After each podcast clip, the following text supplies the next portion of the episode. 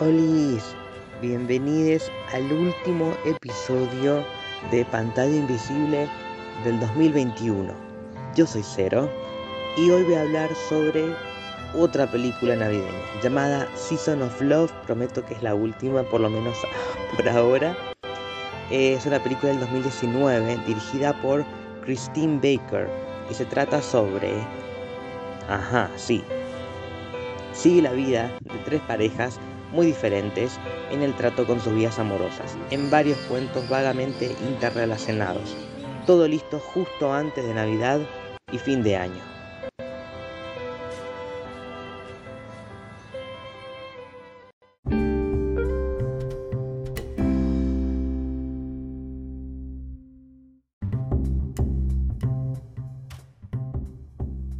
Voy a comenzar diciendo que probablemente esta película tenía las mejores intenciones y salió algo así como más o menos.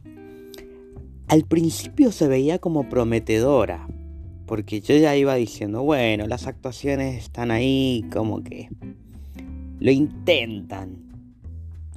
Y el guion está como, a ver, tenemos tres historias, las tres son evidentemente de mujeres lesbianas. Bueno, hay una bisexual ahí, pero no, me refiero a que las parejas son lésbicas.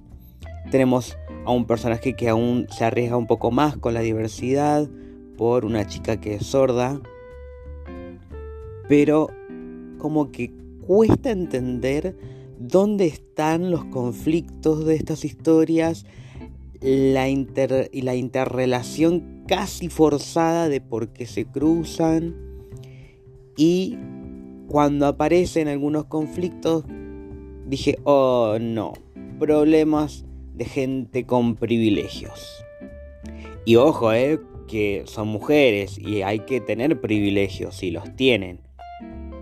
Es como, perdón, eh, qué feo que sonó eso. Me refiero a que justo te vas a meter con problemas de clase alta, a eso me refiero, como que, ay, esta chica, el problema es la presión que tiene, o sea, entiendo que para ella debe ser un problema y no debo minimizarlo, pero como que cuesta empatizar con eso cuando no tiene una profundidad interesante. Y es como, qué paja. Y después ya, bueno, la, interrelación, porque sabemos que, la, perdón, la, mm, interacción entre la rubia, eh, no me voy a acordar los nombres, la rubia y la que pareciera que es descendiente de asiáticos, pareciera. Em, bueno, la, la que se mete en esta, la que se iba a casar, la rubia que se iba a casar y su amiga cuando la empieza a apoyar porque el novio la dejó plantada en su, el día de su casamiento, que es casualmente, no casualmente no, es el hermano de ella. Y eh, estas dos chabonas, bueno, la, amiga que la trata de ayudar porque la está pasando mal, porque eh, tenía todo planeado. Y la relación entre ellas dos como que de repente es como que empiezan a, tener onda de más que amigas, pero no le quiero decir porque tal vez la otra no quiere o no quiero complicar las cosas. Eh, pero ese de que se cae la escalera arriba de ella, de que le mira el culo cuando está poniendo los adornos, me parece todo muy pelotudo, más que nada. Y dije, no, qué paja también esto. Ahí dije, la puta que lo parió. Sí, lo dije así, mientras estaba viendo la película. Porque iba bien, eh, se ve bien, se, ve como una película de esas que ya hemos hablado en este podcast y en este spin-off incluso de películas para televisión. Entonces yo no iba a juzgar mucho, pero si ya en el guion están rompiendo las pelotas con eso y hay diálogos que también son como muy imposibles ya, ya, ya me la había bajado. Dije, hice bien en poner esta película acá en pantalla invisible. Y por otro lado, me jodió un poco mucho eh, la relación entre la chica, la chica sorda con la otra que es torpe, pero ridículamente torpe porque no era torpe tierna, era torpe boluda. Y mm, el malentendido del principio se volvió un poco predecible y cuando se hace evidente, eh, ella queda como una tarada y lo arreglan demasiado rápido como que bueno, listo, esta fue una manera de conocernos, ya te tengo onda, siempre me gustaste y la otra dijo, ah, mira, es torta, entonces ahora la voy a mirar con otros ojos y de repente se enamoran y se, y se tienen las reganas.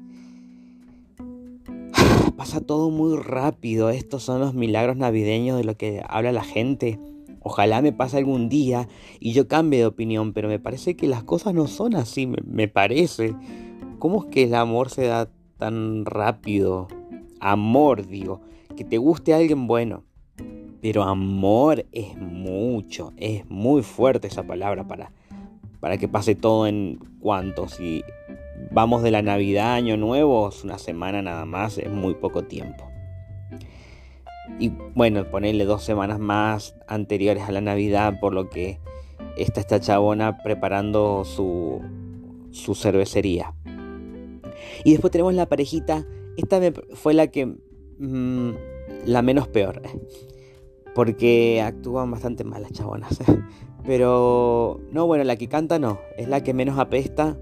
Incluso canta re lindo. La canción es pasable. Por un momento pensé que era una canción religiosa. Por suerte no lo es.